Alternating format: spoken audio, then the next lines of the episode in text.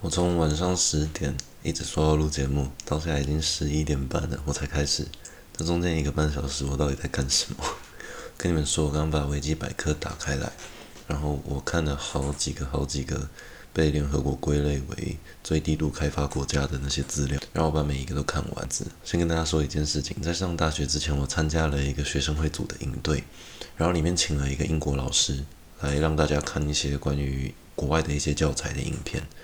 那那个营队，我记得最后要大家每个人写一篇英文的作文，然后每一个人都写我的大学生活，我期待的大学生活，我的家庭，我的人生。诶，每个人都写一样，我不知道他们是中什么毒之类的。每个人写的都是我的家庭。大部分的情况是因为他们不知道写什么，然后大家那时候英文程度其实没有到很好，然后只有我跟另外两个同学，我们三个人是唯一三写一些比较特别的东西。然后我记得我们三个人是在大家都解散了之后，还会留下来去跟那个外籍教师聊天的。哦，那另外两个人，我记得之后都有不错的成就。然后有一个跟我一样都在国外。然后很好笑的就是，大家都写什么，他们俩写什么我都忘记了。他们俩写什么我真的忘记了。但是我很确定，我记得我写的东西叫什么，我叫做《阿富汗政治与塔利班政权》。操妈笑死！我跟你讲，那时候那时候发表的时候啊，然后我一念出来，Afghanistan political and、uh, Taliban，我记得好像好像是这样吧，我印象中是这样。然后我记得我念出来的时候，那个老师为之一亮，那个眼睛为之一亮。那个老师好像之前在教一群电脑，教一群智障那种感觉，就一些木板，然后画学生的脸放在座位上，有点这样的感觉。就我不是唯一一个活人，唯一一个活的学生。然后我记得那个老师眼睛为之一亮，然后边听我讲东西边点头边点头。然后我记得最后我讲完的时候，他拍手。然后他是听，我是唯一一个他拍手的，因为那个也不是正式的课堂，所以也不会打分数，只是老师想要给我们有一个报告的样子。但是大家就觉得，哎，没有分数，那就不用太认真。然后我还记得，我那个是真的是做完这个报告，那个老师给我拍手。然后另外两个有认真的，后来有跟我聊天，他们说，哎，那个老师有给你拍手，其他人都没有。我就说我知道。然后那时候为什么我要写阿富汗政治跟塔利班政权？是因为我从高中开始，我就很喜欢在维基百科乱逛，看一些很冷门的资讯。我大部分都是一些落后国家的历史，阿富汗也不例外，因为从小到大常听到阿富汗这个国家。然后我还记得我那时候是因为刚看完《追风筝的孩子》，然后还有那个阿富汗那时候那个那时候战争啊，国际的那种新闻很常出现。然后我还记得我那个时候就去特别研究了一下阿富汗历史，就隔天啊，就刚好就是那个老师要我们写，我在网络上不知道为什么我就刚好看到那些资料。那简单来说，阿富汗这个国家曾经是亚洲一个非常繁荣的国家，大家都以为阿富汗在非洲，其实不是，阿富汗是在中亚，就是那些战乱的中亚国家，大家应该会晓得那是中亚国家。那阿富汗的首都叫做喀布尔。那曾经阿富汗的女人哦，是可以穿着牛仔裤，然后在街上走路啊，可以逛街干什么？阿富汗曾经是一个很自由、很繁荣的国家。那直到因为阿富汗它这个地方比较尴尬的地地地方是，它是由各个不同的部落的酋长去去领军的啊。比方说，你说台湾是各个种族啊，什么汉人、客家人这样子，我们大家分不同领地啊、县市的时候，我们是根据这种东西去分的。但是阿富汗这个国家，它的文化就比较像是这不同的酋长啊，不同的部落之间很常会打仗。那这些不同的酋长、不同的部落就各自为政、各自为王。也就是说，阿富汗是一个军阀很严重的国家。那他们应该是要采取联邦制才对。其实我认为，这种国内比较混乱、有内战的国家，他们最好都是采用联邦制会比较适合啦。那阿富汗是采用，哎，我也不知道那政治形式叫什么，反正就跟中国一样，就是有省份的那种。那阿富汗在繁荣背后，其实也是有很严重的贪腐问题啊。其实就是越资源分配越不均匀的国家，那一些国家的领导阶层通常都会跟他们的普通老百姓或者是资本家就分赃，那就会造成一个资源不平等的情况。那阿富汗也是有很严重的贪腐问题啦。那个时候就有一个组织，他们打着反贪腐，就是要把那一些糟糕的混乱的政治人物、政治场景给收复。然后还给阿富汗人民一个干净的环境，这样子，他们就打着这个口号。有没有跟那个白色力量还有一开始的韩国语的那种感觉很像？好，那他们都是一群阿富汗的年轻人，啊，通常都是阿富汗的学生啊，包含有一些学学神学的，就是回教国家这种神学士，就是大家常听到的神学士。那在阿富汗的语言就叫做塔利班，所以塔利班是一个直译过来的名字，那意思上其实就是神的学生、神学士。那这个阿富汗塔利班他们在一年之内，好像是几个月之内吧。他们就打着“铲除军阀，还给阿富汗一个干净的政治”这种类似的口号，他们就以这个名义哦，然后获得几乎全国人民的支持啦，然后直接杀进去首都喀布尔啊，然后就很快的统治了全国啊。确实，他们也铲除了很多军阀，好像在几个月内就控制了阿富汗的九成领土。一开始上任的时候，甚至是美国政府也有给他们支持过。这是非常冷门的一个资讯啦，呃，因为毕竟是一个新的政权呐、然后是一群年轻人，那美国在这种选边站上面是支持新的政府的。结果他们一上台之后，就实施一系列的严刑峻法。那这些严刑峻法呢，就像是你现在看到的很多中东国家那些女生上街是只能露一双眼睛的这种情况。那这些东西是根据这种可兰经的这种教义。哦，就是比较极端一点的这种教义，其实基督教也是有类似的这种东西啊，就比方说清教徒啊，很多他们这种比较严以律己的这种这种教义啊。那阿富汗这个国家，他们经过塔利班的洗礼之后，就变成很非常极端的一个伊斯兰的大国。宗教国家这样子，那进而就是塔利班后来被其他的军阀铲掉了。那这个故事也是一个非常神奇的故事。那个时候，整个国家百分之十的军力基本上也由三大不同的军阀，那三大军阀彼此对立，他们就连面对一个准备要吞噬他们的塔利班，他们还有办法打仗，他们还有办法互相攻击。那那个时候有一部电影叫做《十二猛汉》吧，好像。那他们他们是真的有骑马打仗，在现代战争，因为大家有看过《红翼行动》就知道，那阿富汗的那个国家的那个土地，他们的地理环境是很多那种碎石头，这种还没有开发的这种石头路啊，那所以马才有办法在那种路上面比较好找到一个立足点，快速移动这样子。那那个十二猛汉当时就是要协调那三个不同的部族之间去联合对抗卡塔利班。那塔利班呢，后来就是成功的被赶出了首都喀布尔，但是他们就是在各个不同的乡镇市。这样子来回游荡啊，那然后我记得之前有看过他们的其中一个第二大城叫做坎大哈，啊坎大哈这个城市是塔利班的发基地，那这个就造成了到今天为止坎大哈都被列为这种国际旅游警示啊。坎大哈机场基本上就是美军在用，那偶尔会接送一些阿富汗的民众。那我还有看过怎么到卡大坎大哈的方法啊，有一个方法就是你搭他们的长途公交车，但是长途公车呢会造成一个情况，他们只接受本地人搭，因为塔利班是非常排外的，他们非常以他们伊斯兰的这种文化，异教徒啊、外地人他们非常的排外。那男生你很有可能就会被他们抢劫，然后叫你滚回去，把你丢在路边。那女生可能就会被性侵。哦，这个是女生如果要去坎大哈的话必须注意的。那男生也是要注意。坎大哈是有两大历史遗迹，那两大历史遗迹其实都是听说是要收买当地的塔利班才有办法去造访的。那再来是喀布尔比较酷的地方是，刚刚讲到就是喀布尔其实有一个很早以前就是好像是他们穆罕默德还是什么的一个庄园吧。那那个庄园到今天都是一个呃本地人会去旅游会去那边休闲的一个地方了。然后我看过一些背包客栈的文章，就是关于呃阿富汗这个国家。其实很多文章都说阿富汗这个国家其实是非常安全的。如果你是跟正常的阿富汗人社交的话，因为他们其实是严守伊斯兰律法，所以他们以他们真主阿拉的这个名义，他们其实是不敢做坏事的，尤其是他们不敢欺骗。那因为在伊斯兰文化里面，他们是不能够饮酒的，所以说他们的茶变成他们的社交工具。也就是说，你彼此他们会每天喝茶，每个时段都要喝茶，然后他们的茶变成是一个非常严重的这种社交文化，而不是比较严重，是是一个非常重要的社交文化，就像我们喝酒一样，我们朋友之间喝酒，那他们朋友之间就是喝茶。阿富汗这个国家的社交是建立在茶文化上面的。那撇开恐怖攻击不谈，其实有人说他尝试过在半夜的时候离开旅店，然后在阿富汗街头上走，他说其实路上还蛮热闹的。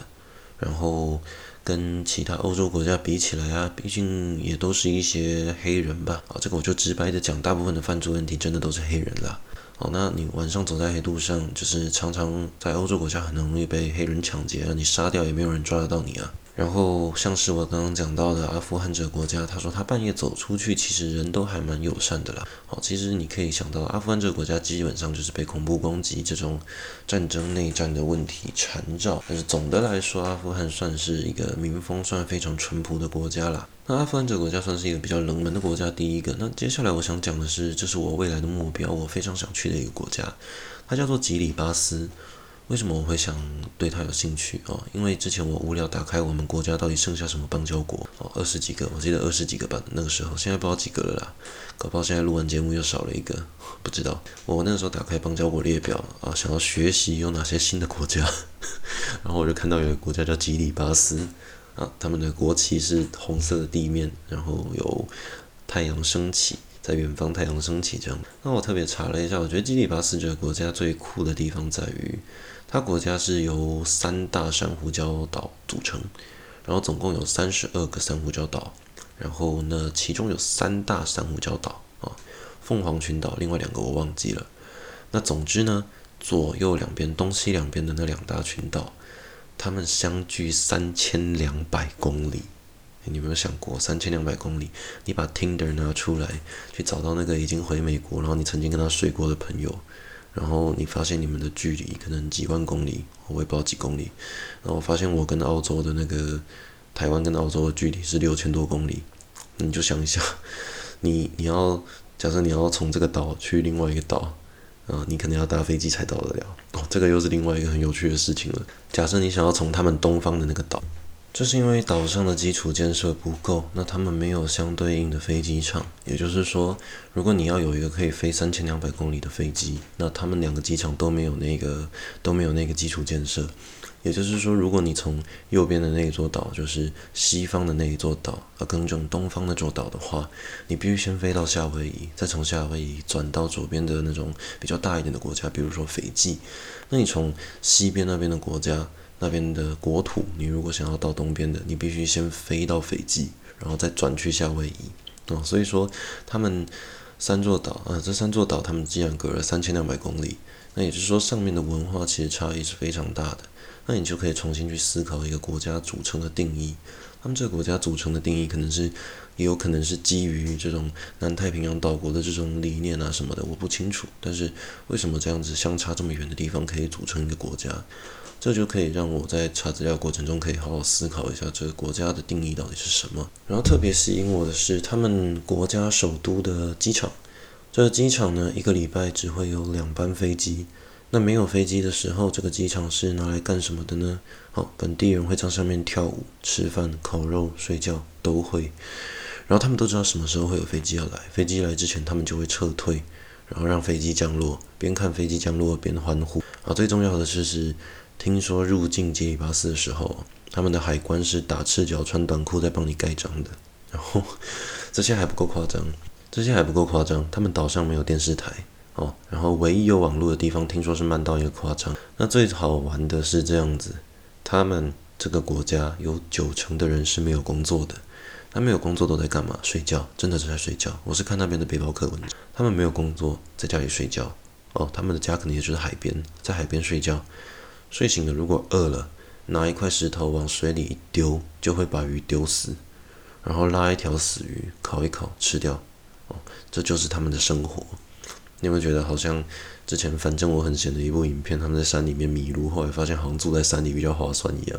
就有点这样的概念。那也就是说，如果要去吉里巴斯玩的话，可能就要准备呃两个礼拜跟外界断讯这样子。那我大概看了一下他们的议会跟总统府哦。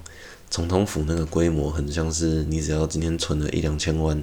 然后，在台湾可能存个一两千万，然后在乡下随便买一栋透天大楼、透天别墅，然后就只有两层楼的透天别墅，然后买在一个森林旁边，好像也不用到一两千万，可能准备个几百万就有。他们的总统府长大概就长这个样子，然后那个小小的总统府呢，是他们已经算是全部里面最端庄的一个建筑了。哦，还有一个更端庄的是他们议会，可是那个议会感觉是特别去设计的。那特别要讲的是，为什么他们在去年跟台湾断交？那就是这种国际政治上面，再加上这个国家首都被大部分的中国商人给掌控了。那中国商人掌控了这个国家的命脉，所以有些时候在这种政治上面的东西，其实跟台湾也没有办法有太多深入的在接触这样子。好，那刚刚讲完为什么我对基里巴斯有很大的兴趣，就是我比较喜欢的这种。我觉得既然你要到一个岛国度假，你就到一个特别岛国的地方，很岛国的地方。那基里巴斯跟阿富汗这样的国家是我讲过比较比较深入一点的国家啦。那其他其实有很多非常冷门的国家，但是就今天可能就没有时间这样细讲啊。那我特别想要最后讲的一个是哥伦比亚这个国家。哥伦比亚国这个国家是因为大家可能看过 Netflix 上面的 Narcos，就是那个毒枭，那你就对这个国家的历史稍微有点印象。那我觉得我看一些背包客文章，我是会截取他们的重点。那我看到哥伦比亚这个国家，我最大的印象，它的重点是这个样子的。他说那个国家的人非常的乐观，小孩子一直都是在笑着的。嗯、呃，那为什么他们在这种毒品战争之中，他们还有办法这样子灿烂的笑着呢？那那个文章是这样说的。他说：“那些人会觉得，如果我们已经活在这么极端的环境下，就是随时都会死掉的环境下，我们如果悲观，我们的人生就什么都没有了。但是我们就这样不得不保持乐观，这是我们只剩下乐观可以做了。那这句话是最让我印象深刻的啦，关于哥伦比亚这个国家。那这个哥伦比亚的国家，你如果仔细看过《Narcos》，你会对这个国家有很大的兴趣。”他听说有去过哥伦比亚的背包客都说，哥伦比亚跟台湾非常的像，也是摩托车海的地方。哦，其实很多南美洲国家都是这样子啦。那哥伦比亚这个国家的毒枭掌控到什么程度呢？他们之前的那个职业足球队哦，他们的足球其实不错，有踢进世界杯，然后也赢过球。然后哥伦比亚他们的国家足球队有十支啊，大概是一半以上的足球队都是毒枭的，然后有些是公开出来说他自己是毒枭。哦，那这个其实就想说道义有道啦，像那个 Pablo Escobar 艾斯科巴，他为什么有办法活那么久？是他注重这种长久经营啦。比方说，呃，哥伦比亚的首都叫波哥大，那它有第二大城叫做麦德林。那麦德林这个国家有趣的地方在哪里啊？跟着麦德林这个城市有趣的地方在哪里？麦德林这个国家基本上是从一片荒地，那那个帕布罗他一个人从无到有建立起来的一个城市哦。你想今天有一个商人呢，今天王永庆死了，郭台铭好了，你就想郭台铭假设说他自己出钱盖一座城市，你可能会笑，可能是一个小城市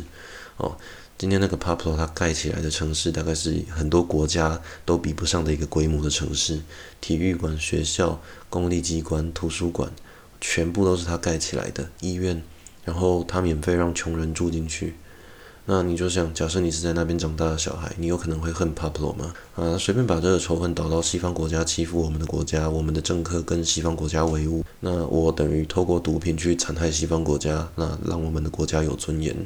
其实用这种论点，这个城市基本上就是这个帕布罗的一个一个防护罩啦。哦，那这就是关于哥伦比亚这个麦德林这个城市有趣的地方了。那今天就没有办法跟大家讲太多了，因为我其实今天很好笑，我十点开始想录节目，录到现在也快要十二点了。那中间一个半小时，我真的都是犯我老毛病。我拖延症发的时候，我真的会一直去看那些我们平常不会接触到的国家的一些历史资料。哦，那那个那些资料你看久了，你反而就会觉得大国的那种资料有点无聊。美国、英国啊、日本这种国家的资料，你看一看，你会觉得非常无聊。那今天基本上就是因为我其实会逃避的原因，是我一直想不到我到底要做什么节目。那那干脆逃到最后，我就在想说，哎，干脆把我逃避的过程中，我从小到大的怪癖，把它拿来做节目，好，哎，还不错，哎，做出来好像真的有一个内容啊，听众听这个东西真的有办法学到东西。我一直秉持一个，就不管是 podcast 或是 YouTube 这种影片，什么都一样。你要成为一个网红，你要让你一期节目如果没有噱头，还有办法红，就是有办法让人家听下去。基本上就是要让人家在这一个节目里面是有学到东西的。那希望你们今天晚上的这个节目有办法学到这两个半的国家，因为最后我只讲一点点，说就要半个，有办法从这两个半的国家里面，至少知道这两个半的国家大概在哪里，大概是什么样的国家。好，那至少让你们知道这些比较冷门的国家。好，那以上就是今天的节目啊。对了，有一个粉丝，如果你听到这里，你真的是他妈超铁的铁粉啊。有一个粉丝叫做什么名字我也忘了，现在手机也不在我身边。啊，传了一个问卷链接给我，叫我帮大家填一下。那。这个问卷的那个网址我会附在这一集的说明栏。那我想，我好奇这个 podcast 到底有多少人会听到最后，然后会真的根据说明栏去填那个问卷呢？好，那节目最后就是拜托大家，希望大家可以填一下问卷。好，那以上就是今天的节目，希望你会喜欢。那我们下一次再见，拜拜。